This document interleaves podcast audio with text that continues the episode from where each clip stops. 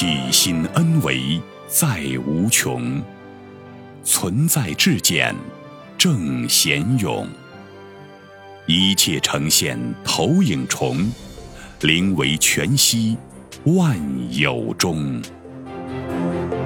大家好，欢迎收听由全息生命科学院 FM 出品的刘峰老师分享合集，播音张婉琪。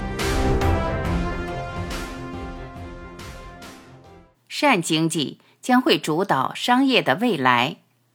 刘峰，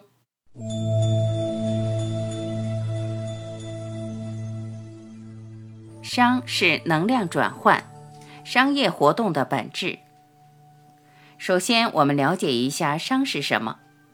商是指能量结构的改变。商业活动就是我们通过金融，通过金钱的能量，把有形的东西。转化变成另外一种有形存在的东西。商是能量转换，它正好跟我们讲到的这个“商”一个火字边一个“商”的概念非常接近，就是表示能量运动结构的变化。这种变化恰好符合商最基本的概念。商的本质是能量结构的转换，而这个能量结构的转换。在我们的大部分人眼里，看到的是有形空间能量结构的转换。在东方智慧里边看到的所有能量结构的改变是相变。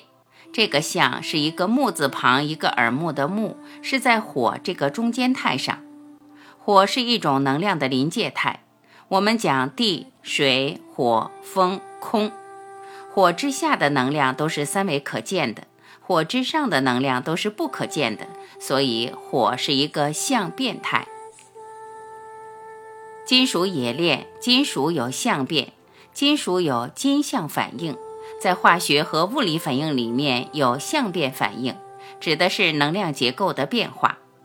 熵本身是能量结构的变化，这种结构的变化在横向是形态的变化，在纵向。恰好商是一个中间态，是低维和高维的临界态。在东方的智慧系统里面，把这个地方称之为新的能量。新的能量是火，在道家思想里称之为气。气是能量，气在三维能量表达是一个气里边一个米字，在临界态，气里边一个火是超越临界态，上面是无，下面四点水。四点水是火，这个字念气。商代表了从三维走向高维的一个临界态，但是大部分人只看到了它的三维空间。商是通过三维能量转换，转换到另外的一个结构，它的本质是一个觉醒的临界态。经世济国，真正的经济是和谐共有。所以，真正的经济是经世济国，是一个和谐共有的理念。什么叫经世济国？所有的经济是为了时空能量的和谐存在，而不是为了让能量产生偏性。我们现在的经济产生大量的偏性，资源悬殊、差异的分配、贫富差距等等，呈现出它的不和谐。经济的本身应该建立一套和谐的机制。就像东方智慧说的，坤德是为纵向提升创造的充分且必要条件，最后指向的是至善的善经济理论基础。能量的和谐就是善，能量在更高一个境界的和谐，就指向更高境界的善。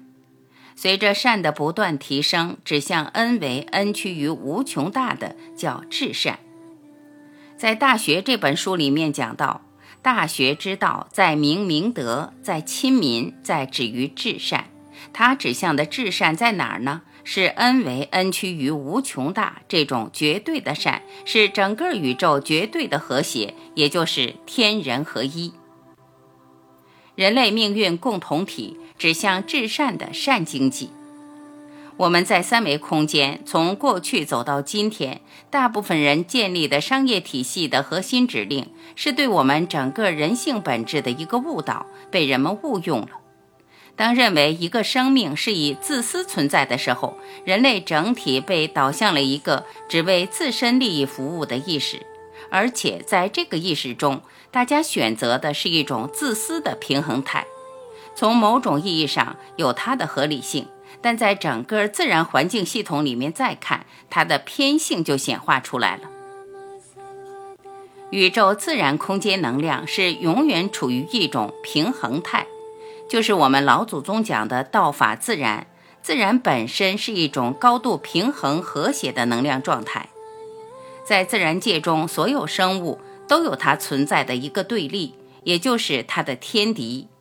但是我们发现人没有天敌，人类自己把自己变成了自己的天敌。在自然界中，没有一种生物像人类这样如此残忍地对待同类。人类自己成为自己的天敌。人类在互相杀戮的过程中，发现到了一定程度，尤其是二次大战以后，发现我们再这么打下去打不了了，打不起了，因为再打下去，人类会提前同归于尽。所以有一批聪明人想到，原来我们不需要这么继续打下去了，我们可以换一种方式竞争。于是，我们现代经济呈现出一种比较文明的方式竞争，人类团结起来了。但是，人类把自己变成了自然的天敌，人类跟自然对立起来了，出现了自然环境跟人类生存之间的矛盾。在大的矛盾面前，自然一定会产生一种能量的呈现，来平衡人类造成的偏性能量。于是，人类面临各种密集的灾难呈现。只能靠人的觉醒，重新回归到一个平衡的自然能量状态去。所以，指向的至善的善经济，就是让人类在觉醒的基础之上，回归到人类和自然和谐存在的一种生命状态。这是人类命运共同体与自然和谐共生的关键。善经济会主导人类的未来。东方智慧恰好在这一方面给出了非常非常精确的指导，也就是天人合一、道法自然。东方经济、东方人、东方智慧很早就提出了对自然、对环境的尊重。我们国家也提出了一个非常重要的概念“小康”。在前几年提出来“小康”，意味着。在地球自然环境允许的条件之下，来繁荣我们人类的生命，改善我们的生命状态和我们的物质生活。所有物质繁荣的基本原则是以自然的整体环境达到一种自然平衡的和谐状态。我们人类现在大大的透支了自然环境，这种能量关系要重新做一个重置。我们人类未来的游戏规则一定会有新的变化。善经济会主导我们人类的未来。谢谢大家，